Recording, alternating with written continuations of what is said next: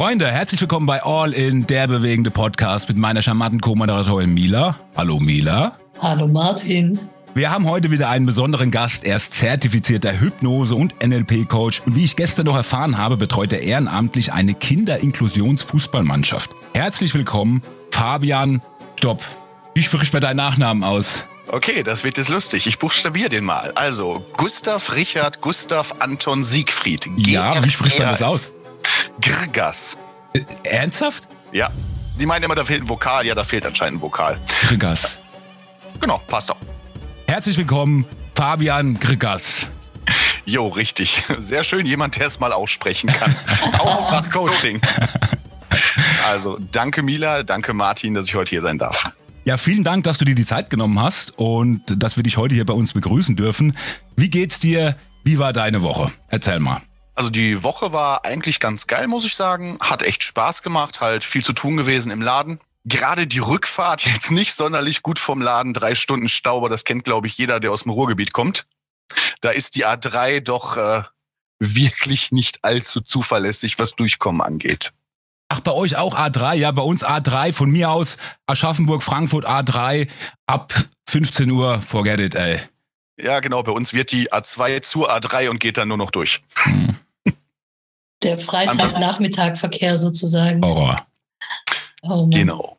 Die ganzen LKWs, die nach Hause, nach Hause fahren. Schrecklich. Ja, die, die Pendler, die, die, die Wochenendpendler etc. etc. Ne? Ja.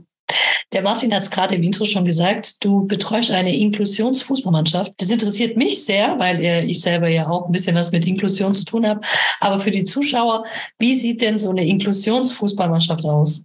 Äh, also bei uns ist das eine Inklusionsfußballmannschaft in Duisburg. Das, äh, wenn ich die nennen darf, das sind die Inklo-Kicker. Und äh, das ist eine Fußballmannschaft von einer U16-Gruppe, also unter 16 Jahren. Da spielen halt äh, gehandicapte Kinder und nicht gehandicapte Kinder zusammen in einer Mannschaft und bauen die auf, trainieren zusammen und spielen auch Turniere. Und das ist halt richtig geil eigentlich.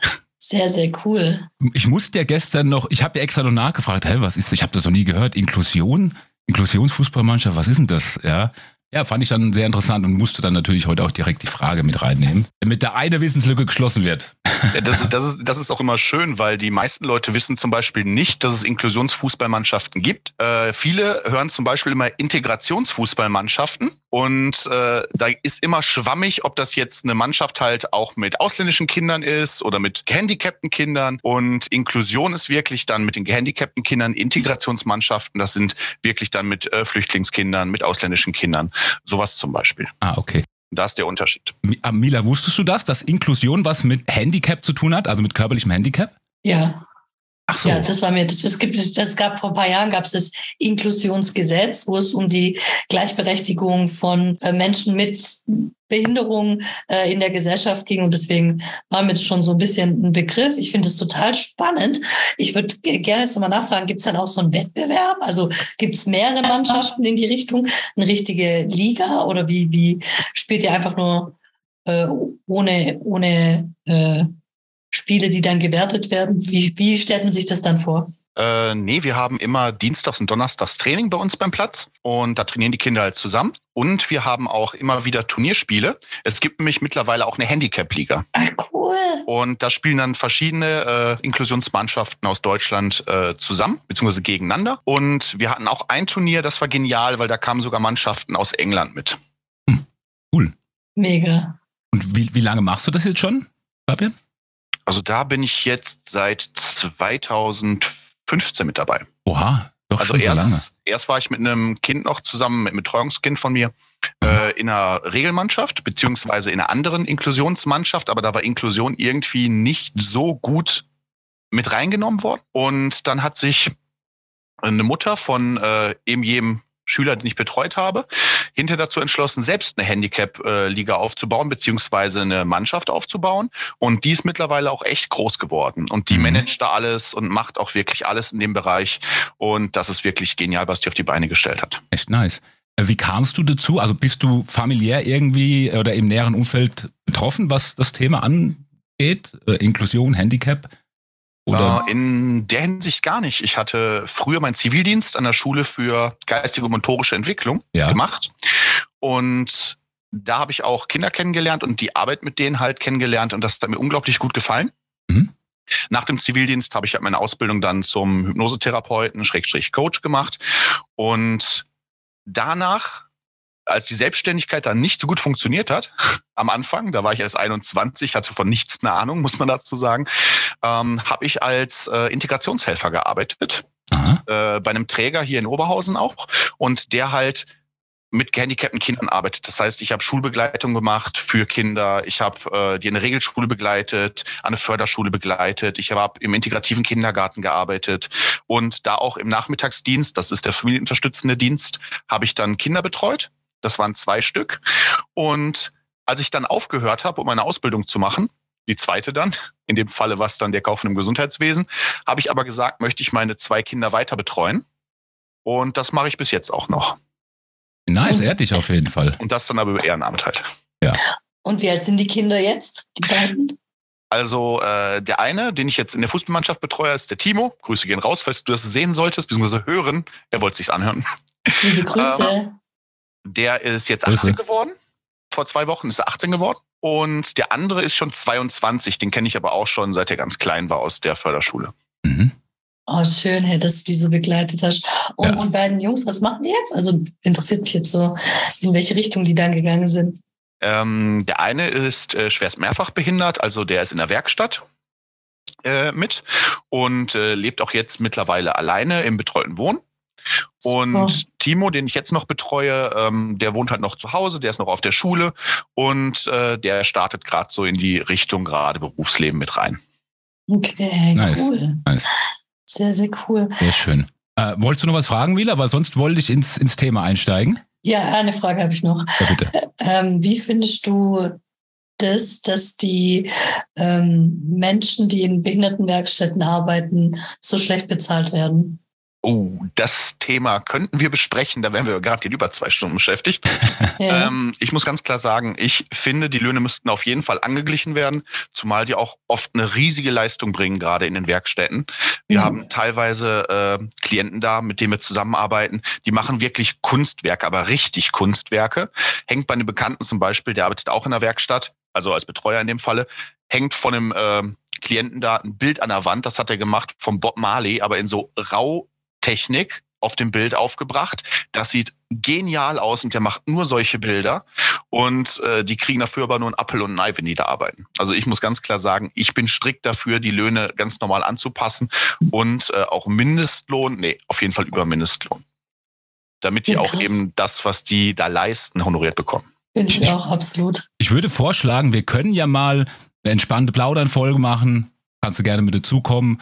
Und äh, Mila, weil ne, du bist ja auch im Prinzip also, betroffen. Ja, jetzt nicht was, was, was jetzt, was jetzt Arbeiten in, in, in, in der Werkstatt, also Behindertenwerkstätten angeht, aber äh, mit Sicherheit auch noch eine coole Special-Folge mal, oder? Wenn wir sowas machen. Eine Inklusionsfolge machen wir, Fabian. Genau, ja. dabei?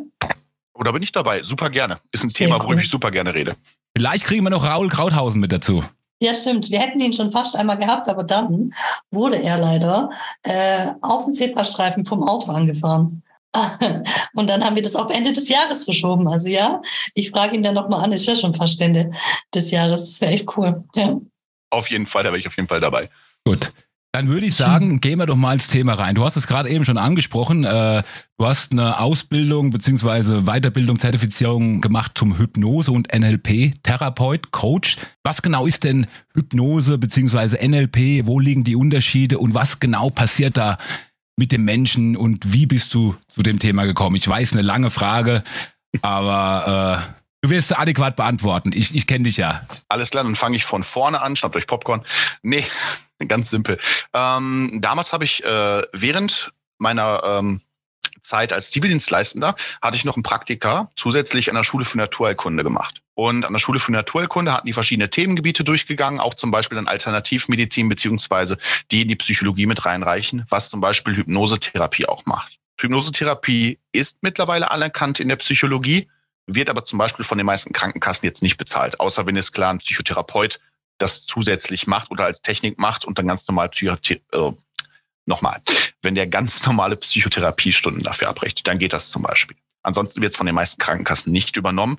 In ganz seltenen Fällen zahlen Private was dazu. Da war es dann so, habe mich stark dafür interessiert, auch öfter mit der Dozentin darüber geredet. Und als ich dann im Zivildienst weitergemacht habe, hat sie mich irgendwann angerufen und gefragt, ob ich nicht eine Ausbildung in dem Bereich machen wollen würde, weil die eine Bekannte hat, die bildet aus. Und da habe ich mich dann eingeschrieben und noch während des Zivildienstes in Modulen dann die Ausbildung zum Hypnosetherapeuten beziehungsweise Hypnosecoach dann gemacht. Die hat dann in Hamburg stattgefunden. Das heißt, ich bin dann äh, jede, alle zwei Wochen immer nach Hamburg gefahren. Was eigentlich richtig geil ist, weil ich liebe diese Stadt. Hamburg ist die geilste Stadt. Ähm, und habe da meine Ausbildung halt gemacht. Und hinterher, da war nämlich eine Kollegin dabei, die hat auch die Ausbildung da gemacht, war aber auch schon NLP-Master und auch Ausbilderin. Und bei ihr habe ich dann noch die Zertifizierung zum NLP-Coach gemacht. Mhm. Genau, also so bin ich eigentlich dahin gekommen. Äh, dazu muss man dann sagen, okay, zweiter Teil der Frage, was ist der Unterschied von Hypnose und NLP? Also Hypnose ist ja wirklich meistens Trancearbeit. Wir arbeiten also in einem entspannten Zustand. Ich benutze Suggestion, also erst mache ich eine Einleitung, dann vertiefe ich, dann benutze ich Suggestion oder innere Arbeit in dem Falle, um einfach Problematiken aufzulösen, Blockaden zu lösen, Ressourcen zu aktivieren einfach in einem entspannten Zustand unter meiner Anleitung. Das ist auch ein bewusster Prozess, weil wir gehen bewusst in diesen Prozess rein. Dann wird das Unterbewusstsein aber nach oben gehoben, weil das Bewusstsein kann ausgeschaltet werden, kann erstmal an der Seite liegen bleiben und wir arbeiten unterbewusst. Das ist hauptsächlich Hypnosearbeit. NLP ist neurolinguistisches Programmieren. Heißt im Klartext, wir programmieren jemand anderen aufgrund unserer Sprache und wie wir sprechen. Es wurde nämlich mal von Bandler und Grinder, das sind äh, mit die Begründer vom NLP, und die haben mal festgestellt, da gab es Therapeuten, die haben wirklich gut gearbeitet, alle, aber einige von denen hatten eine viel bessere Erfolgsquote bei den Patienten und die wollten wissen, warum. Also haben die dann Stück für Stück die Gespräche von denen analysiert und festgestellt, es liegt an der Sprache, wie die etwas zum Klienten gesagt haben. Das war der Knackpunkt. Und darauf haben, hat sich halt dieses NLP-Thema entwickelt, was eigentlich hauptsächlich mit Sprachmodellen arbeitet. Mhm. Wie ich Leute analysieren und wie ich Leute beeinflussen kann durch Sprache ist auch oft eine innere Arbeit. Man hat auch ja Timeline-Modelle dabei. Man hat auch wirklich so Regressionsmodelle dabei. Aber ganz groß im NLP sind wirklich die Sprachmodelle. Das wirklich Sprache beeinflusst. Das heißt praktisch, also wie ich jetzt einen Satz formuliere oder was genau meinst du mit Sprachmodelle? Äh, Sprachmodelle kann ich ein paar zum Beispiel nennen. Äh, wenn ich jemanden zum Beispiel analysieren möchte. Egal aus welchem Grund, das kann man beim Flirten zum Beispiel benutzen. Ah, kurze Story dazu. Sprachmodell. Wir saßen im Auto von Hamburg, von der Ausbildung, sind zurückgefahren. Da haben wir immer bei der Ausfahrt 66 gehalten und haben bei Meckes was gegessen. Jedes Mal. Und da hatte ich gerade von der Susanne Sprachmodelle beigebracht bekommen. In dem Fall war es der Gegenbeispiel- und Gleichbeispiel-Sortierer ist im Klartext so. Es gibt den Gegenbeispielsortierer, der liefert dir mal das Gegenbeispiel. Wenn du zum Beispiel sagst, boah, heute ist aber schönes Wetter, kommt von dem, boah, nee, ist ein bisschen heiß. Ah, der Film, der war doch voll toll. Ah, nee, der war viel zu laut, viel zu überladen. Ja, kennt man, äh, kennt man. Boah, das Essen ist aber echt gut. Ah, ist ein bisschen salzig, schmeckt ein bisschen ja. fade. Ist einfach der Gegenbeispielsortierer. Er gibt dir das Gegenbeispiel. Mhm. Gleichbeispielsortierer ist klar, der stimmt dir zu. Mhm. Ist schönes Wetter, yo, Film war toll, yo. Ne? Alles klar. Und dann saßen wir da drin und da meinte die, okay, ich habe das hier gerade beigebracht und zeigt drüber, eine von den beiden. Da saßen zwei Mädels, die waren noch recht hübsch. Und ich dachte, okay, warum nicht? Und habe denen ein bisschen zugehört und direkt festgestellt, und die eine ist ein krasser Gegenbeispielsortierer. Also bin ich dann irgendwann aufgestanden, bin zu ihr hin und habe einfach gefragt, also eigentlich wollte ich dich die ganze Zeit schon nach deiner Nummer fragen, aber die würdest du mir eh nicht geben. Jetzt kommt der Clou. Gegenbeispielsortierer, gegen den wir das Gegenbeispiel. Jetzt check das ich. Nie zu 100 Prozent, aber die Erfolgschance ist viel höher. Und ich habe die Nummer. Interessant.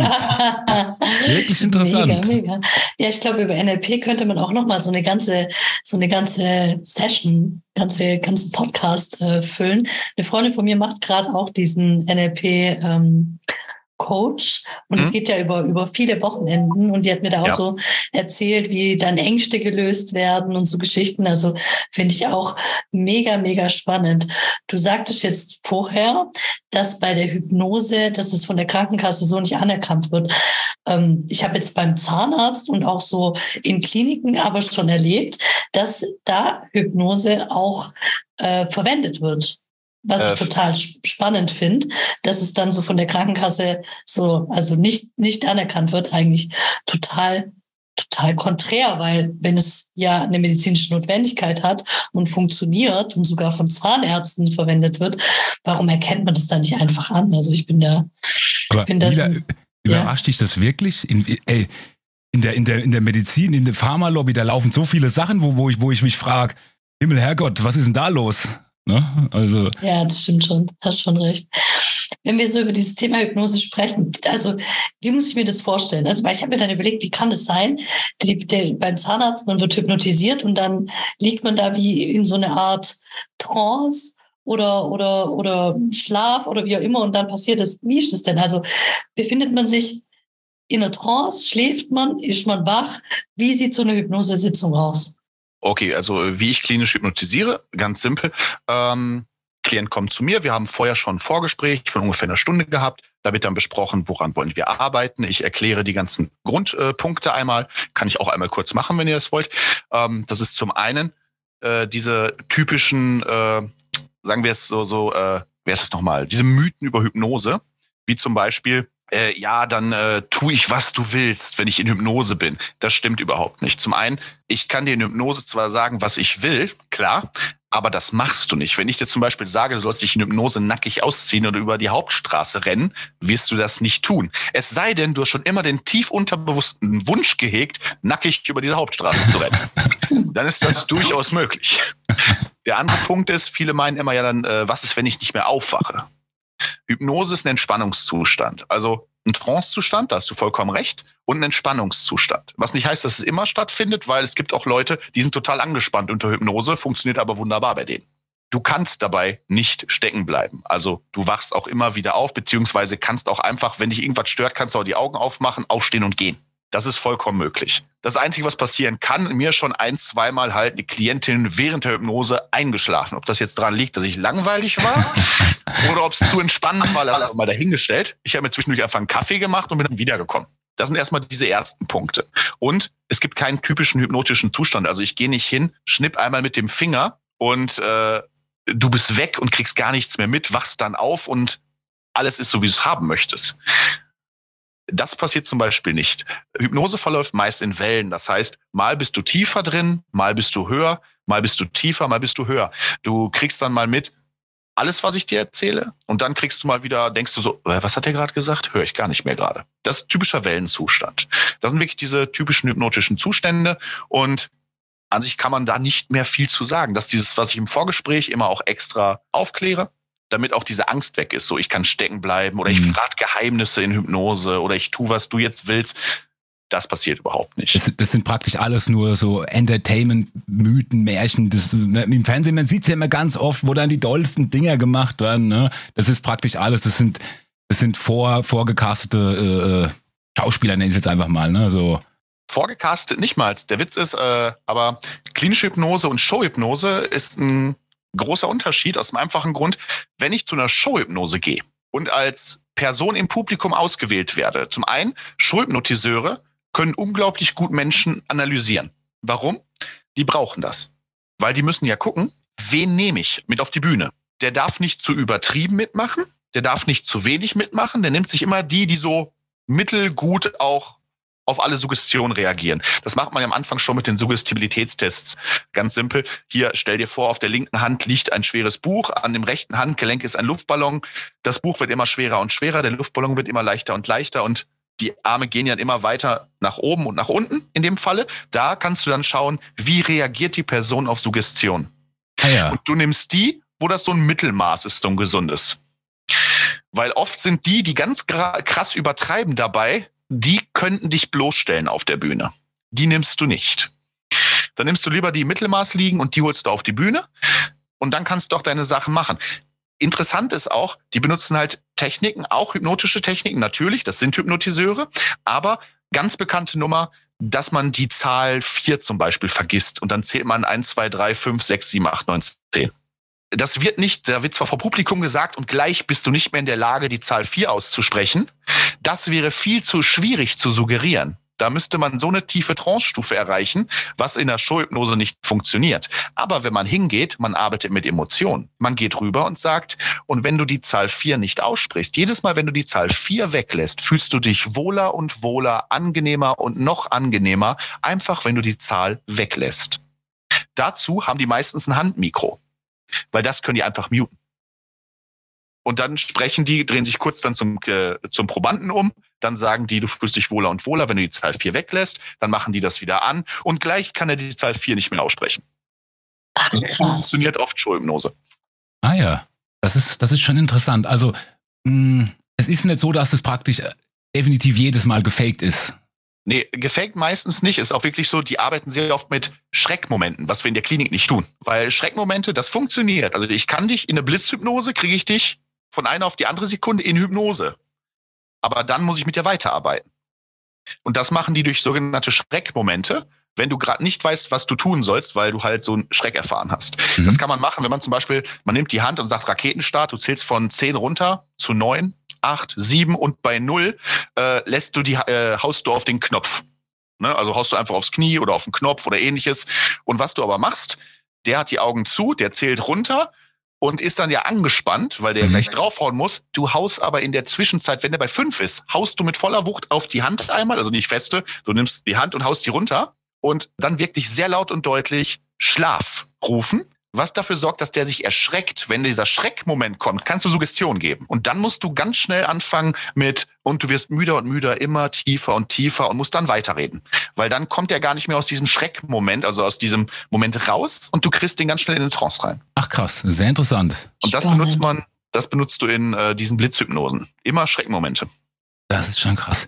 Äh, ja, Fabian, ist denn, oder hast du noch eine Frage zu dem Thema, Mila, jetzt oder gerade zu der Frage? Nee, ne? Ja, äh, eine ja? Frage hätte ich so. Hast du schon mal auch, äh, ähm, also hast du damit auch schon mal Frauen beeindruckt? Ich meine, du bist jetzt mehr im medizinischen Bereich unterwegs, aber ich kann mir vorstellen, wenn du so im Datingmarkt unterwegs bist und sagst, ich kann hypnotisieren, dass viele Frauen da drauf anspringen und du dann halt so, keine Ahnung, eine kurze Vorführung direkt äh, erreichst, dass die total, äh, dass sie dich total toll finden. Also hast du das schon mal benutzt in dem Bereich? Nee, in dem Bereich äh, eigentlich überhaupt nicht. Da benutze ich lieber NLP, das merken die nämlich nicht. Ah ja, genau richtig. Ah ja, genau, richtig. Passendes, passendes Stichwort, ne? Äh, wäre nämlich jetzt die nächste Frage, lieber Fabian. Ist Hypnose und NLP Manipulation? Man verbindet ja ähm, mit Manipulation immer irgendwie was Negatives. Ne? Was ist für dich Manipulation? Äh, ist definitiv Manipulation, weil ich manipuliere ja etwas, beziehungsweise eine Person und ich manipuliere sie gezielt. Der Unterschied ist, es gibt Manipulation, die ungezielt ist und die gezielt ist. Aber eigentlich ist alles, was wir tun, Manipulation. Stimmt. Wenn ich nämlich zum Beispiel hingehe, ich gehe auf ein Date. Natürlich ziehe ich mir was Schickes an. Natürlich bringe ich Blumen mit.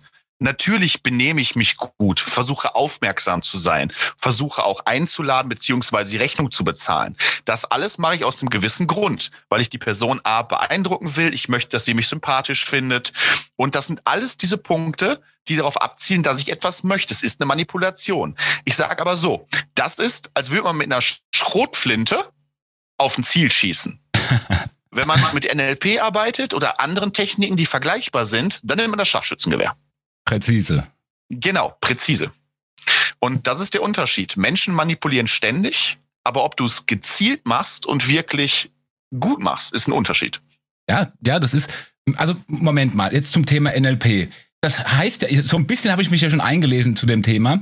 NLP mhm. ist ja jetzt, ja, böse oder böse Zungen würden sagen, es ist ja so, wie wenn du einen Hund trainierst, ne? Äh, Im Prinzip, oder? Du musst gewisse neurolinguistische Programmierung, du musst gewisse Sachen immer wieder wiederholen und belohnst ihn dann, wenn er genau das tut. Oder? Kon ist, ist das so? Ja, Konditionierung. Ah, das ist Konditionierung, genau. Genau, Konditionierung findet natürlich auch statt, indem man zum Beispiel, und das ist aber eher was Positives, wenn man zum Beispiel ein positives Gefühl ankert und das immer und immer wieder durchspielt. Mhm. Dann ist es natürlich positiv, weil man durch Anker kann man dann das positive Gefühl auslösen und hat es ständig. Oder mhm. in den Situationen, in denen man es haben möchte. Ist vollkommen okay. Das kann man natürlich auch im Negativen machen. Ich kann natürlich Menschen negativ äh, beeinflussen indem ich zum Beispiel Konditionierung verwende. Pavlov ist ein ganz klassisches Beispiel äh, mit dem typischen Hundebeispiel, der halt immer Speichelfluss hervorruft, wenn ein Glöckchen geläutet wird. Und da gibt es ja auch posi positive Konditionierung, das ist diese Belohnungskonditionierung. Es gibt aber auch die negative, wenn man zum Beispiel den Hund jedes Mal, wenn er etwas macht, was er nicht soll, mit Wasser ansprüht. Ist das negative Konditionierung? Interessanterweise funktioniert negative Konditionierung viel besser als positive Konditionierung. Also in der Hinsicht schneller, nicht unbedingt besser. Aber Erfolge machen sich schneller breit. Und dementsprechend muss man sagen, ja, es ist alles Manipulation. Und ja, Konditionierung spielt im NLP eine Rolle. Hauptsächlich arbeite ich da aber zum Beispiel mit den Sprachmodellen, weil die mich auch am meisten interessieren einfach. Mhm. Und ja, ja, auch die können in der Hinsicht konditionierend wirken natürlich. Aber da reicht ja schon zum Beispiel aus, wenn man einfach ein Wort ändert. Zum Beispiel, wenn du jetzt denkst, boah, ich muss heute noch den Podcast aufnehmen, ist direkt ein anderes Gefühl da, als wenn du denkst, boah, ich darf heute noch den Podcast aufnehmen oder ich möchte heute noch den Podcast aufnehmen. Das sind einfach, nur wenn du ein Wort austauscht, kann das direkt das ganze Gefühl anders machen. Ja, krass. Ja, positives Mindset, positives Denken. Es, es, es ist, ja, ist ja das im Prinzip, ne? Genau. Spielt eine große Rolle und Gefühle spielen dabei auch eine ganz große Rolle natürlich. Total spannend. Ja. Ich würde gerne mal auf die Hypnose zurückkommen. Und zwar, hm? du, ähm, ich habe äh, so Kumpels, die äh, Rauchen aufgehört haben durch die Hypnose. und äh, wie funktioniert das? Und kann Hypnose auch heilsam sein? Also das ist ja belegt, ist ja so. Also der Kumpel von mir war bei der Hypnose und raucht jetzt nicht mehr. Das ist krass. Ich, ich sage ganz klar, äh, Hypnose kann stark unterstützend wirken, wenn du aufhören willst mit Rauchen. Ich habe damals auch mit Hypnose aufgehört zu rauchen. Der Punkt ist, ich habe aber sehr oft Klienten da gehabt, die saßen dann bei mir und ich habe dann gefragt, was kann ich denn für dich tun? Und dann kam die Sache, meine Frau möchte, dass ich aufhöre zu rauchen das kann man direkt knicken. Dann sage ich ja schön, dass die das möchte. Da musste ich ja mit deiner Frau absprechen, aber ich kann dir dabei jetzt nicht helfen. Es sei denn, du möchtest aufhören. Dann kam eigentlich immer, nee, eigentlich nicht. Äh, und dann funktioniert es auch nicht mit Hypnose. Hypnose wirkt stark unterstützend. Wenn du es möchtest und schon diesen Ansporn hast, du möchtest, kannst du auf jeden Fall mit Hypnose aufhören zu rauchen. Also da ist die Erfolgschance sehr hoch aber du solltest nicht von jemand anderen dahin geschickt werden, der möchte, dass du aufhörst, weil das funktioniert nicht. Ich kann zwar eine Suggestion geben, die ist richtig kacke, die haben wir ausprobiert, bei einem Kollegen, der unbedingt aufhören wollte zu rauchen, aber das mit der normalen Entwöhnung nicht geschafft hat. Und dem haben wir einfach eine irrige Übelkeit ankonditioniert, also suggeriert, dass jedes Mal, wenn nur einer eine Zigarette in der Hand hält, dass ihm schlecht wird. Ah, das, das funktioniert. Das funktioniert. Ah, das ist ja krass. Äh, das war aber hinterher ein bisschen zu krass, das muss man wieder auflösen. das kann man praktisch wie an- und wieder ausschalten im Prinzip. Ja, also als, äh, klar, ich schalte es bei ihm an, aber ich setze ihm garantiert keinen Anker, dass er es selber ausschalten kann. Weil dann hätte es ja keinen Effekt. Ja, das wäre das wär ja, das wäre ja, äh, äh, das würde das ganze Jahr ad absurdum führen, ne? Aber, aber ja, ja, Übelkeit kann man sehr leicht suggerieren. Das kannst du aber auch selbst mal ausprobieren. Da braucht man gar keine Hypnose in der Hinsicht für. Okay. Wenn du zu einer Person gehst, die, die relativ sensibel ist, oder empathisch geht auch, ne, ist ja dasselbe in der Hinsicht, ähm, dass man hingeht und dann redest du einfach drüber, boah, kennst du dieses Gefühl, wenn die Magensäure schon die ganze Zeit immer so weiter nach oben steigt und der Magen rumort und irgendwie dreht sich auch alles. Wenn du das lang genug machst, wird der Person schlecht werden. Ach, krass. Wenn, weil du benutzt immer, du benutzt immer Wörter, die sie mit dem Gefühl assoziiert. Mhm. Und dadurch kannst du dafür sorgen, dass der Person schlecht wird. Das ist gar kein Problem. Aber da sieht man mal wieder, wie das Gehirn praktisch visuelle oder, oder, oder Audio oder, oder, oder das gesagte Wort interpretiert. Das ist genauso mhm. ein kurzes Beispiel, äh, VR, sagt euch ja alle was, ne? Also man kann ja jetzt, man kann ja mhm. hier über Steam zocken, über VR. Und da gibt's ja den, da gibt's ja den Effekt Motion Sickness. Das heißt praktisch, die wird, du, du siehst ja praktisch, du hast ja nur die Brille an und, und das bewegt sich für dich alles. Für dein Gehirn bewegst du dich aber, ja? Und da kann dann eine Motion Sickness entstehen. Das heißt, dir wird übel, obwohl du hier auf deinem Stuhl hockst und zockst, äh, aber dein Gehirn denkt, du bewegst dich. Das ist mhm. dann diese, diese, diese, diese berüchtigte Motion Sickness, dass dir dann halt kotzübel wird, obwohl du nur da sitzt. Deshalb kann ich kein VR spielen. ah, du kennst die Motion Sickness. Ja, ja. Krass. Krass, ich muss jetzt die ganze Zeit an Tony Robbins denken. Ich weiß nicht, da gibt es so einen Film, wie heißt er denn? Schwer verliebt. Kennst du den? Ja, den, den kenne ich. Der hat Tony Robbins jemanden im Aufzug so beeinflusst, dass er nur noch ähm, schlanke Frauen gesehen hat. Sowas geht natürlich nicht, ne? Das ist nur, nur Hollywood. Äh, also nein, du kannst niemanden so weit beeinflussen, dass er die Welt auch in einem anderen Licht sieht. Du kannst bedingt äh, Halluzinationen suggerieren, das geht. Ach komm. Ähm, das war bei uns, da hatten wir so eine, ich sag mal, Gag-Stunde, weil das wussten wir nicht. Wir wurden immer eingeteilt in Beobachter, Hypnotiseur und Proband während der Ausbildung. Und dann hat eine äh, Hypnotiseurgruppe hat den äh, Auftrag bekommen, ihr suggeriert jetzt das und das. Und ich war in der Gruppe leider der Proband und äh, saß dann da. Wir haben ganz normale Entspannungshypnose gemacht, einfach wo du dann entspannt wirst, so ein bisschen relaxen, Wellness einfach ist ganz geil. Und ich benutze geil sehr häufig. Äh, na, das lass mal drin. So. und äh, dann hat die Kollegin mir halt suggeriert, und die Goldfische fliegen durch die Luft. Und ich habe das gar nicht wirklich mitbekommen, weil wir waren im Schnitt schon alle 200 Mal hypnotisiert worden. Und umso öfter du hypnotisiert wirst, ist wie Fahrradfahren, umso leichter fällt es dir. Und hinterher hat uns Rausbildung einfach nur noch gesagt, so, ihr geht jetzt alle in Hypnose. Alle waren weg. Und das war so nervig, weil ich sitze hinter so im, im, Besprechungsraum und wir sitzen da, gucken so an die Tafel, guckst so nach draußen, sehe so Goldfische vorbeifliegen. Geh durch den Flur, kommt ein Kollege mir entgegen, ich habe den nicht gesehen, wir erschrecken uns beide und erste, was mir in den Kopf kommt, ist Goldfisch. Also Halluzination kann man bedingt suggerieren, das ist möglich. Ah, krass. Aber dafür müsst du schon wirklich häufiger hypnotisiert worden sein, damit mhm. sowas funktioniert. Und dann auch nicht in riesigen Umfängen. Also klar, da ist mal so ein Goldfisch da vorbei, denkst du, ja, warum war dann Goldfisch? Geht, aber jetzt wirklich das Weltbild oder die Welt für einen verändern, ist, glaube ich, nicht möglich. Nein. Du hattest es vorhin, glaube ich, schon mal ganz kurz angesprochen. Äh, du, also wäre jetzt die nächste Frage gewesen, ne? Kann man in einer Hypnosesitzung Gefühle erzeugen bzw. ausschalten? Ich habe es ja vorhin schon rausgehört, ich meine, das ist möglich, ne? gewisse Gefühle zu erzeugen ja. oder gewisse Gefühle auszuschalten. Könntest du jemanden dazu bringen, sich in dich zu verlieben? Hypnose. Also das Gefühl von Liebe zu erzeugen oder die Emotionen. Ist sogar eigentlich sehr leicht. Ach, tatsächlich. Also, äh, ja, also äh, Gefühlsmanipulation finde ich am interessantesten, muss ich ganz klar sagen, aus dem einfachen Grund, Menschen sind eigentlich keine rationalen Wesen. Menschen sind Gefühlswesen. Deshalb, ja. du kriegst Menschen durch Storytelling, du kriegst die durch äh, gefühlvolle Musik, durch Emotionen da holt man Menschen mit ab. Mhm. Und was ich immer unglaublich gerne mache in meinen Sitzungen, ist Moment of Excellence. Ist folgendes. Man kann dann ein Gefühl nehmen. In dem Moment nimmt man einfach das Gefühl, wann war der letzte Moment, wo du dich wirklich glücklich gefühlt hast? Richtig gut, wirklich glücklich. Wann war das? Da hat jeder noch was im Kopf meistens. Dann geht man dahingehend zurück und verstärkt dieses Gefühl so krass und lässt das wiederempfinden ich sag, 90 Prozent meiner Probanden, die ich in Sitzungen habe, fangen an zu weinen. Krass. Die fangen, die fangen an zu weinen, weil die einfach voll und ganz glücklich sind in dem Moment und weil Menschen mit wirklich diesem krassen Glücksgefühl nicht umgehen können. Das ja, heißt krass. praktisch. Sorry, sorry Mila, ja, mach, du, mach du. Ich habe das auch erlebt tatsächlich. Also jetzt muss ich wieder mit Tony Robbins anfangen. Ich war bei ihm in einer in einer Session mit drin. Da waren, ich weiß nicht, 5000 Leute, das lief online. Wir hatten genau diese Situation, dass er irgendwann wie so eine Meditation durchgeführt hat, wo er mhm. gesagt hat, okay, und jetzt denk an glückliche Momente, nimm dir viele mhm. glückliche Momente. Und man hat halt die Leute auf dem Bildschirm gesehen und so viele Leute haben geweint. Meine Freundin, die mit dabei war, Coco, hat geweint. Das war also unglaublich krass. Deswegen ich kann das gerade total nachempfinden. Also das, das heißt ja praktisch, wenn, wenn die Frage dann kommt, also du tust dieses Gefühl wieder ins Bewusstsein holen und mhm. versuchst dann, dieses gute Gefühl mit einer Person zu koppeln, mit einer, mit irgendwas. Ne? Du versuchst dann praktisch die, die, diese positive Emotion mit dem, was du halt gerade möchtest, zu verbinden. Ja, also in dem Moment of Excellence mache ich das nicht. Da zeige ich den Personen halt nur, äh, dass Hypnose wirklich funktioniert, dass Hypnose wirklich gut tut und dass sie auch äh, schön sein kann und dass sie sich wohlfühlen können dabei. Dafür benutze ich den Moment of Excellence. Was man natürlich machen kann, wenn man die Absicht hat, man kann dieses Gefühl hervorrufen im Moment of Excellence und kann das mit einer Suggestion koppeln, so nach dem Motto, und immer wenn du mich siehst, wirst du dich so fühlen. Ah, okay. Natürlich Ach, kann ich das in der Hypnose noch machen. Dann wird das, das wiederholst du dann so oft, bis du es ankerst.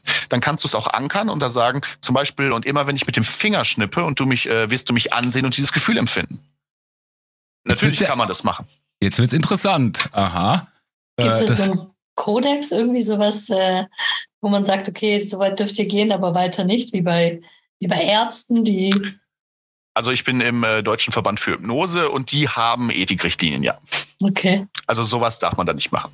Gut, das ist natürlich aber immer, ne, jede Richtlinie ist da, um gebrochen zu werden. Das äh, obliegt ja dann, je, also ob sich jeder daran hält. Hm. Ja. Also ein Glück kannst du nicht hypnotisieren, Martin. So. ich will hypnotisieren lernen. Ich habe da richtig Bock drauf. Und ich habe jetzt auch Bock, dieses NLP-Studium zu machen. Ich glaube, ich mache das nächstes Jahr. Hm. Das sind, glaube ich, sehr interessante Punkte. Weil man vergisst es ja auch immer wieder, gerade wie wichtig diese Kommunikationsgeschichte ist, damit ein anderer sich wohlfühlt, wie schnell du eigentlich herausfinden kannst, was für ein Typ der andere Typ ist und so. Also ich habe da jetzt aber da richtig Bock drauf. Du hast mich da sehr neugierig drauf gemacht. Und äh, in meinem Kopf auch kommen jetzt ganz viele Gefühle hoch. Deswegen habe ich jetzt auch schon ein paar Mal Tony Robbins erwähnt, weil in dieser Session halt mich haut jetzt wieder zurück in diese Session und ich denke dran, wie, wie viel Energie da hochgekommen ist. Gibt es denn so eine Situation, die dir besonders in Erinnerung geblieben ist während so einer Hypnose, bis auf die Goldfische jetzt? Also in dem Moment ja wirklich die Goldfische in erster Linie, ja. Äh, Reinkarnationshypnose ist ultra interessant. Und äh, da kann ich mich immer noch dran erinnern. Ähm, das ist halt, ob man jetzt dran glaubt oder nicht, ist ja jedem selbst überlassen. Der Punkt ist, sie funktioniert. Also du siehst schon ein früheres Leben und du erlebst es wirklich. Und das ist halt richtig krass. Du fühlst wirklich, was die Person halt damals gefühlt hat oder was dein Unterbewusstsein dir konstruiert, was es fühlen soll. Äh, das fühlst du wirklich, du durchlebst das, du kannst wirklich mit so einer Fernbedienung durchskippen durch dieses Leben und wirklich auch in den Momenten drin hängen bleiben und die komplett durcherleben. Und das finde ich genial. Das macht ultra Spaß. Das, das ist schon krass. Und das wäre jetzt, du hast das jetzt schon beantwortet, das wäre nämlich jetzt meine Frage gewesen. Ah, okay. Ist das, ist das, ein, ist das ein, eine virtuelle Welt, die, die, die mir mein Unterbewusstsein schafft, aufgrund meiner Erfahrung oder Filme, die ich gesehen habe? Weißt du, was ich meine? Ja? Oder ja. ist das wirklich wirklich ein vergangenes Leben? Ne? Äh, das ist ja dann die spannende Frage. Aber es ist schon interessant, dass, dass, dass, dass das überhaupt funktioniert, äh, dass, selbst wenn es nur konstruiert ist vom Unterbewusstsein. Mhm. Ja, das Krasse an dem Moment war eigentlich, äh, aber das war nicht bei mir selber, das war bei einem Kollegen, der auch die Ausbildung gemacht hat und das war dabei. Der hat ähm, ebenfalls eine Reinkarnationshypnose gemacht, das haben alle an dem äh, Modul gemacht und äh, das war bei ihm echt fies, weil er wurde lebendig begraben. Jetzt, jetzt, kommt, jetzt, kommt aber der, jetzt kommt aber der Clou an der Sache. Äh, der ist beim nächsten Modul ist der gekommen und hat gesagt, okay, das war jetzt schon ziemlich seltsam. Was denn? Der hat ziemlich krasses Asthma gehabt. Und dann wurde er in der Reinkarnation, also in der Reinkarnationshypnose, wurde er lebendig begraben. Ab da war sein Asthma weg. Okay. Und das war krass. Oh, krass. Ja. Boah, ich hab Gänsehaut. Boah. Also stopp, also stopp mal. Das Asthma war dann in der Realität weg? Ja. Und wie erklärt man sich das? Oder wie, wie kann das sein? Weiß ich selber nicht, muss ich ganz klar sagen. Es kann natürlich sein, dass das Asthma durch Blockaden äh, aufgekommen ist, dass das halt ein innerer Prozess war, der abgelaufen ist und dass durch dieses lebendig begraben werden die Blockade aufgelöst worden. Zum das Beispiel. Ist das psychosomatisch bedingt war das Asthma. Genau, zum Beispiel. Ah ja, okay, ja. Sehr interessant. Ich hätte ich hätte schon mal Bock, also ich mag ja solche Themen, ja, das ist, äh, äh, was Psyche anbelangt oder so, ähm, ja, Manipulation ist immer so, aber so NLP und sowas, oder, das ist ein sehr interessantes Thema, sehr geil. Ja, Fabian ähm, macht Lust auf mehr. Kann, ja. kann man, also kann jeder da das sehen? Weil ich habe mal so was ähnliches gemacht, das war jetzt keine Reinkarnation, es war eine Reise zu mir selbst und mir ist total schwierig gefallen, äh, eine Vorstellungskraft zu entwickeln. Kann man das, also ist es dann auch so, dass je öfter du das machst, desto besser funktioniert es?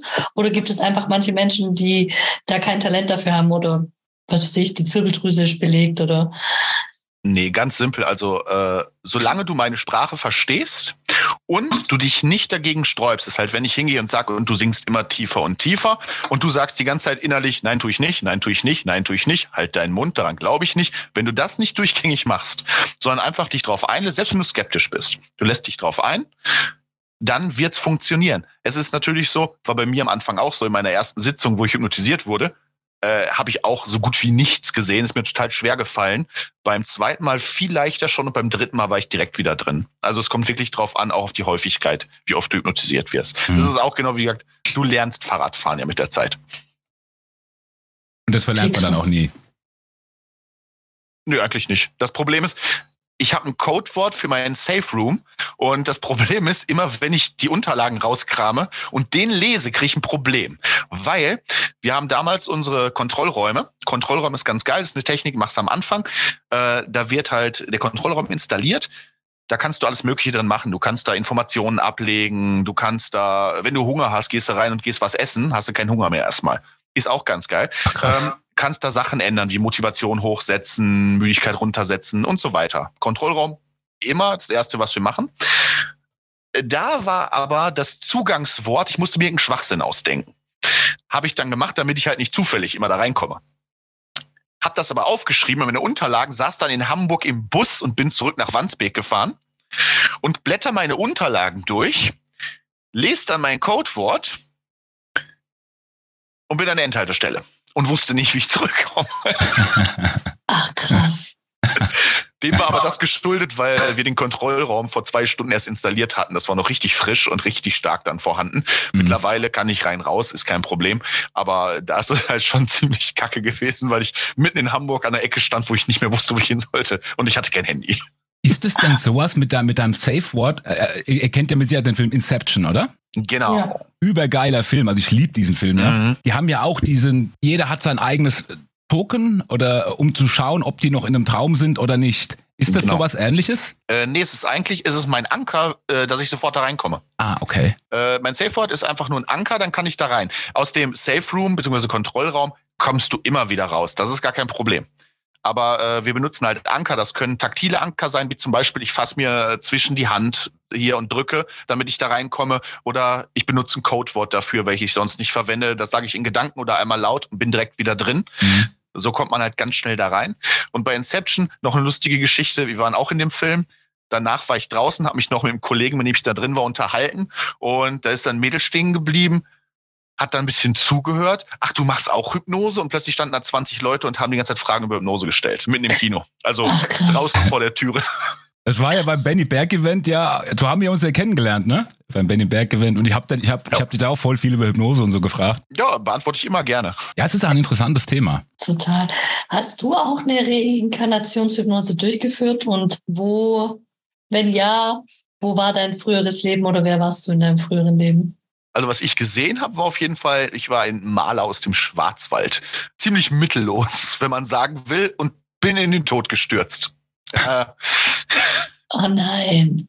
Okay, aber ähm, da können wir ja echt auf die Spuren gehen und gucken, ob es diesen Maler im Schwarzwald wirklich gegeben hat, oder? Äh, haben wir haben schon geguckt, dass äh, die Ortschaft gibt es wirklich, die kannte ich vorher nicht. Die Ortschaft gibt es. In der Nähe gibt es auch wirklich diese Felsen, aber äh, es gibt halt keine Spur von diesem Maler.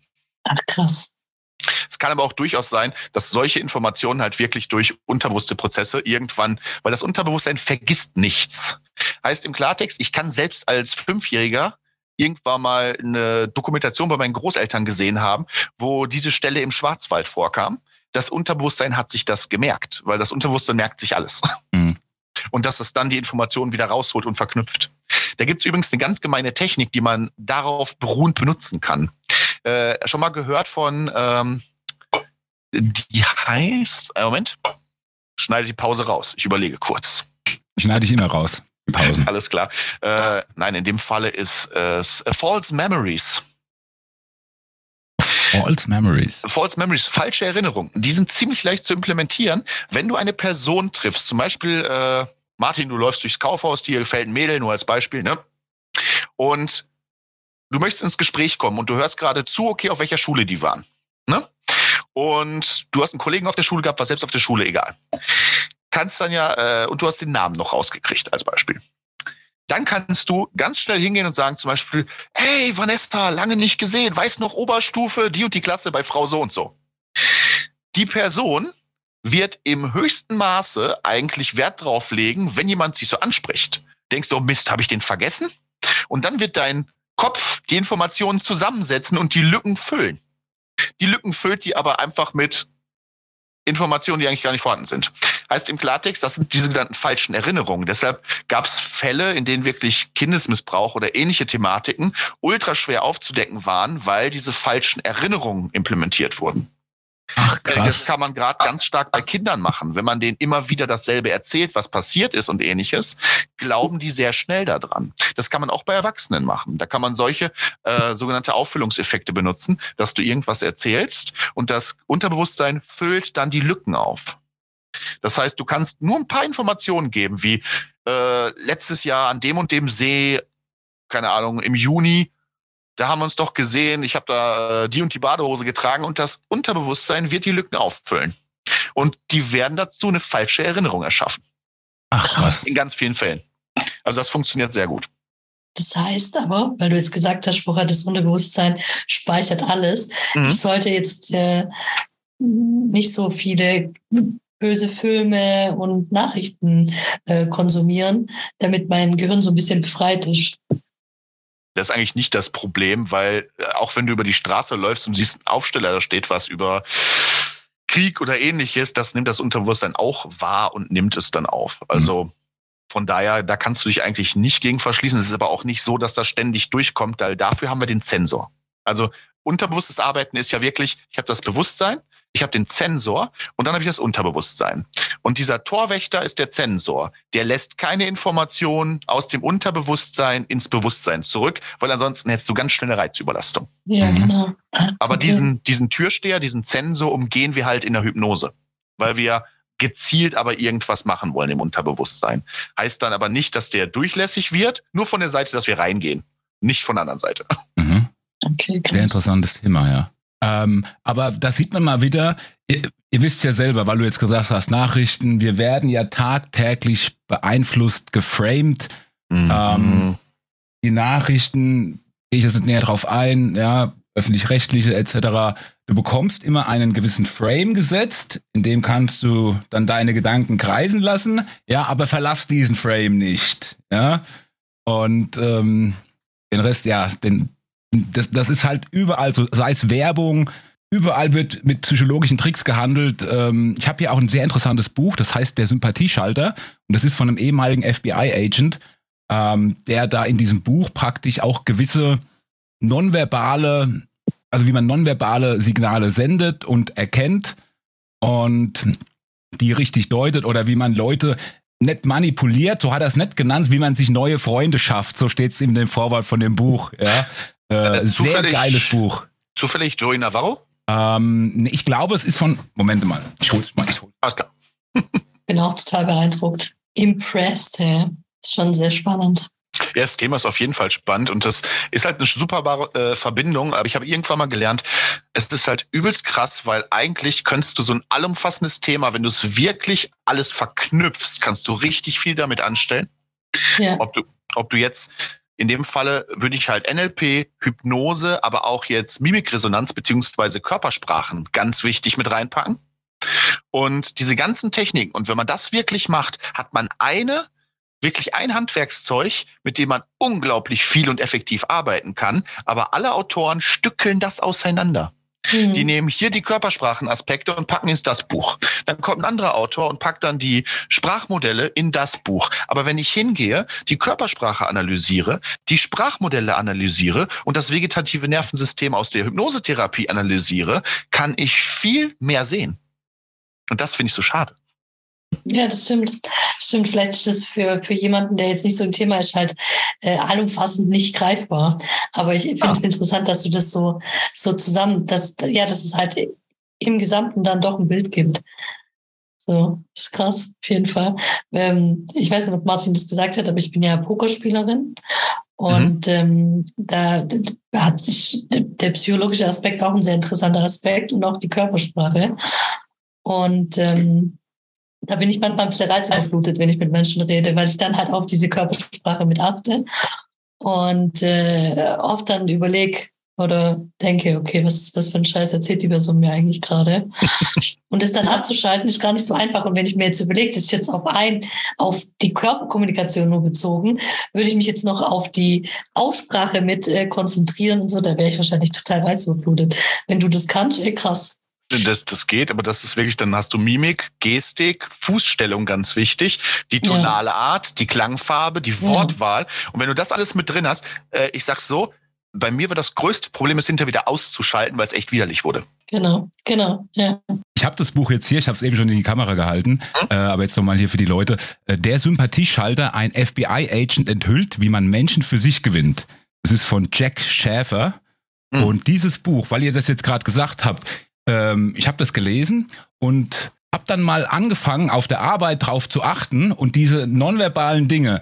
Also das hat wirklich gestimmt. Mir ist es dann halt aufgefallen, weil dann weiß man's und dann achte ich drauf und die Leute machen diese, diese nonverbalen Signale, diese, die senden das ja unterbe äh, unbewusst, äh, machen das tatsächlich, wirklich. Und mhm. du kannst das, wenn du das weißt, irgendwo zu deinem Vorteil nutzen, nenne ich es jetzt mal. Ja. Und du kannst selber gezielt diese nonverbalen Dinge steuer, äh, senden, die er dann unterbewusst wahrnimmt, wenn du das weißt. Ja klar, das ja. geht. Ja. Oder anders gesagt, du findest für jeden Menschen eine Ebene und eine Kommunikationsfläche. Ja. Ähm, ja. Fabian, gibt es denn bei dir noch andere Fachgebiete oder irgendwie Sachen, die in eine ähnliche Richtung gehen? Äh, was mich halt unglaublich äh, interessiert hat noch, war, da habe ich dann auch noch eine Fortbildung zugemacht, war halt, wie gesagt, Körpersprachenanalyse, äh, in dem Falle Körpersprachenanalyse nach äh, Paul Ekman. Mhm ist halt, äh, gilt mit als Mitbegründer der Lügenerkennung. Äh, interessanterweise kennt ihr die äh, Serie Lie to Me. Oh, Hammer-Serie, ich liebe die. Genau, Cal Lightman beruht auf Paul Ekman und Paul Ekman war auch Z-Berater. Ach komm. Äh, weil das, was in der Serie wirklich gezeigt wird, das funktioniert wirklich. Das ist echt. Das ist echt, genau. Und diese Serie, kennst du die, Mila? Wir haben schon äh, mit der Chrissy auch drüber gesprochen und ich wollte sie mir dann reinziehen und sie war aber nicht mehr for free bei Netflix ah, und deswegen ah. habe ich es weggelassen. Aber das steht auf meiner Liste. Ich glaube, auf Amazon Prime gibt es die. Und das ist wirklich, also ich fand die, ich habe die auch übelst gefeiert, die Serie. Ja, die ist wirklich genial, die ist auch richtig genial gemacht, aber da mhm. sieht man mal wieder hier dieses typische amerikanische System Vox und ähnliches, dass äh, die lieber noch die zehnte äh, Staffel beziehungsweise verschiedenste Ausstrahlungsepisode von CSI haben wollen, anstatt dann so eine Serie. Ja, wurde ja leider abgesetzt, abgesetzt, dann. Mhm. Gerade als spannend wurde. Mhm. Nee, aber äh, das interessiert mich unglaublich stark. Äh, habe mich auch sehr lange damit beschäftigt, ist aber wirklich im Privatleben extrem eklig manchmal. Weshalb man da lernen sollte, das wirklich auszuschalten und dann einfach nicht zu analysieren. Auch ja. wenn das extrem schwierig ist. Ich wollte gerade sagen, das ist also für mich, selbst ich, ich bin ja kein Experte, ich habe nur dieses Buch gelesen und vieles habe ich schon wieder vergessen, ja, aber es gibt so zwei, drei Sachen, auf die, ach, das ist viele Jahre her, wo ich das gelesen habe achte ich bis heute drauf. Ich kann das auch nicht, ich mache das ganz unbewusst schon. Mhm. Ja. Das sind dann so äh, Scham- und Schuldanzeichen, weil Scham und Schuld sind unglaublich leicht zu sehen. Du musst Wie? natürlich darauf achten, dass du nicht nur Scham und Schuld nimmst, du musst die Körpersprache, du musst wirklich den Blick, du musst die Tonart dann auch, du musst alle Sachen zusammennehmen, weil du kannst dich nicht auf eine Sache verlassen. Mhm. Das solltest du niemals tun. Da gibt es den sogenannten Brokaff-Fehler. Es gab einen Moderator, der hieß Brokaff und den haben alle immer für unseriös gehalten. Unseriös und ein bisschen so verlogen. Warum? Der hat sehr eng stehende Augen gehabt und immer so einen komischen Blick drauf. Das war aber sein normales Gesicht, da konnte überhaupt nichts für. Und das ist dieser Brokaff-Fehler, genauso der Othello-Fehler.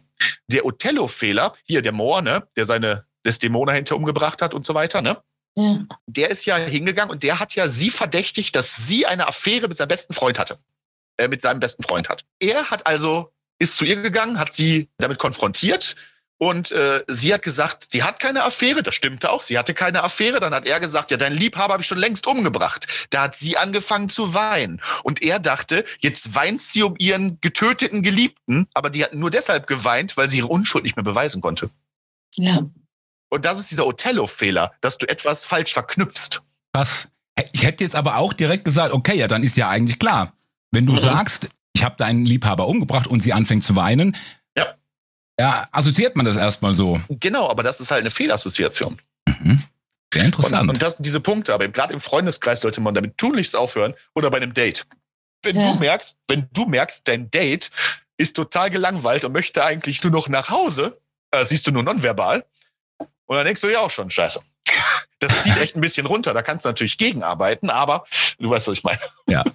Ja, du hast jetzt so viele Tools, die also im Gesamtbild was richtig Geiles ergeben. Was sind denn so deine Pläne für die Zukunft? Der Tony Robbins aus Deutschland? Nee, also äh, eher nicht so. Ähm, was ich äh, viel mehr machen möchte, ist, äh, ich mache Hypnose unglaublich gerne, Körpersprachenanalysen mache ich unglaublich gerne. Was ich aber noch lieber machen würde, ist einfach wirklich mehr in die Schiene Speaker mit reinzugehen, einfach um Leuten das auch wirklich zu vermitteln. Jetzt nicht im Sinne von, ich mache jetzt wirklich Unterricht, äh, so wirklich in Modulen, da mache ich zehn Module, a drei Tage, äh, sondern wirklich, dass ich Leuten einfach äh, vermitteln kann, wie kommuniziere ich richtig, weil das sind alles Themen, ob es nonverbale Kommunikation ist, ob Suggestionen aus der Hypnose sind, ob es jetzt Techniken aus dem NLP sind, das gehört alles mit zur Kommunikation. Und wie kommuniziere ich richtig? Weil was mir aufgefallen ist, dass allgemein die Menschen einfach nicht mehr in der Lage sind, vernünftig miteinander zu kommunizieren. Würden wir besser miteinander kommunizieren, hätten wir viel weniger Probleme und alles wäre viel leichter. Und da möchte ich viel mehr hin, auch in diese Schiene, auch ein bisschen wieder zurück auf die Gefühle natürlich, mit Storytelling, mit die Person da abholen, wo man sie auch kriegen kann, dass die wirklich was für sich haben, Mehrwert davon haben, dass man kommuniziert. Ja. Einfach in diese Schiene mit rein. Ich genauso. Gerade dieses Storytelling, das ist extrem wichtig und das funktioniert auch sehr gut. Ja, und da auch wieder, weil mit Storytelling sprichst du Gefühle an. Mhm. Du holst den Menschen da ab, wo du ihn am besten abholen kannst. Und das sind Erfahrungen, das sind mhm. Bilder, mit denen der arbeiten kann. Ja. Und du gehst nicht hin und erzählst dem irgendwelche fachchinesischen Sprachen. Ja, Marketing musst du da evaluieren, weil der Punkt da ist so und so gegeben. Das kannst du knicken. Wenn du äh, das jemandem Otto-Normalverbraucher erzählst, der schaltet sofort ab. Absolut. Wenn du dem aber das bildlich erklären kannst und mit einfachen Worten, dann dann holst du den ab. Und äh, das hat, glaube ich, Albert Einstein schon gesagt. Wenn du jemandem etwas nicht ganz einfach erklären kannst, dann hast du es selbst nicht richtig verstanden. Da haben wir auch schon dein Zitat. Ich wollte es nämlich, genau das wollte ich nämlich gerade auch sagen. Entschuldigung. Nee, nee, alles gut. Passt ja. Äh, hat ja. Hat ja genau gepasst. Sehr schönes Zitat. Mega, mega cool. Gibt es denn, also wir fragen immer unsere Gäste, ob sie ähm, Personen kennen, die sie für unseren Podcast, der ja, sag mal, mit bewegenden Menschen ähm, arbeitet, empfehlen würden? Boah, äh, ja, habt ihr schon den äh, Benjamin Berg bei euch im Podcast gehabt? Der fällt hm. mir auf Anhieb ein. Ja, der stand bei uns auf der Liste, aber der gute Benny hat uns zweimal abgesagt und ein drittes Mal habe ich es nicht eingesehen, ihm hinterher zu rennen. Das war Kann der Grund. Ich auch verstehen. Okay, äh, so jetzt aus dem Bekanntenkreis oder ähnliches fällt mir jetzt keiner so richtig ein. Obwohl, wenn ihr das machen wollen würdet, hätte ich die Trainerin von äh, unserem Inklusionsverein, die das auch den Verein mit aufgezogen hat, wenn ihr mal über das Thema Inklusion sprechen wollt oder Inklusionsfußballmannschaft, wäre das vielleicht eine Idee. Sehr gerne. Ja, dann könnte Fall. ich die einfach mal fragen. Die hat garantiert Bock. Die hat auch schon Radiointerviews und ähnliches mal gemacht. Also die wäre garantiert ganz schnell dabei. Ja, cool. Einfach was darüber zu erzählen mal. Genau. Soll sich einfach mal bei uns melden, bei mir oder bei der Mila. Und wie gesagt, wir haben ja auch noch eine geplant, jetzt eine entspannte Plaudern-Folge jetzt in Zukunft, ne? Dieses Jahr noch, ich weiß nicht, Mila, wann müssen wir noch, noch mal zusammensetzen, ne? Wo du dann auch gerne herzlich mit eingeladen bist, Fabian. Ja, gerne. Oder ihr beide. Ja. Mit Sicherheit interessant. Ich schreibe ja. das direkt mal auf. Ja, wenn Moni, wenn Moni dabei ist, dann äh, komme ich eh nicht so stark zu Wort dabei. Aber. ja, dann die letzte Frage. Ähm, ein Song für unsere Playlist. Also, weiß nicht, ob du es mitbekommen hast. Wir haben auch eine eigene äh, Playlist auf Spotify, All In. Der bewegende Podcast. Mm, das sind, da dürfen sich unsere Gäste eins, zwei, drei Musikstücke immer aussuchen, die dann auch auf diese Liste kommen. Und das darfst du jetzt auch tun, Fabian. Okay, dann nenne ich euch dafür einen Klassiker, den ich äh, vorhin noch gehört habe und deshalb kommt er mir gerade in den Sinn. Und das ist äh, von Meatloaf, All Coming Back to Me Now. Oh, ah, wunderschön. Pack's direkt rein. Sehr cool. Ey. Vielen, vielen Dank. Es war auf jeden Fall super interessant. Ja. Wir hören uns auf jeden Fall wieder. Vielleicht will ich ja mal eine, eine Live-Hypnose-Session mit uns machen im Podcast. Kann man und, mal machen, klar. Ja, sehr geil. Und ähm, ja, dann treffen wir uns irgendwo Vielleicht irgendwo in der Mitte. Alles klar, vielen Dank für die Einladung, auf jeden Fall. Ja, lieber Fabian, auch von mir, äh, vielen Dank, dass du dir die Zeit genommen hast, dass du hier äh, mit uns äh, ein super geiles Gespräch geführt hast. Ihr wisst, was jetzt kommt. Ich wünsche euch was, wir wünschen euch was. Bleibt gesund. Wir haben die Uhr jetzt umgestellt. Macht's gut. Ciao. Tschüss. Tschüss.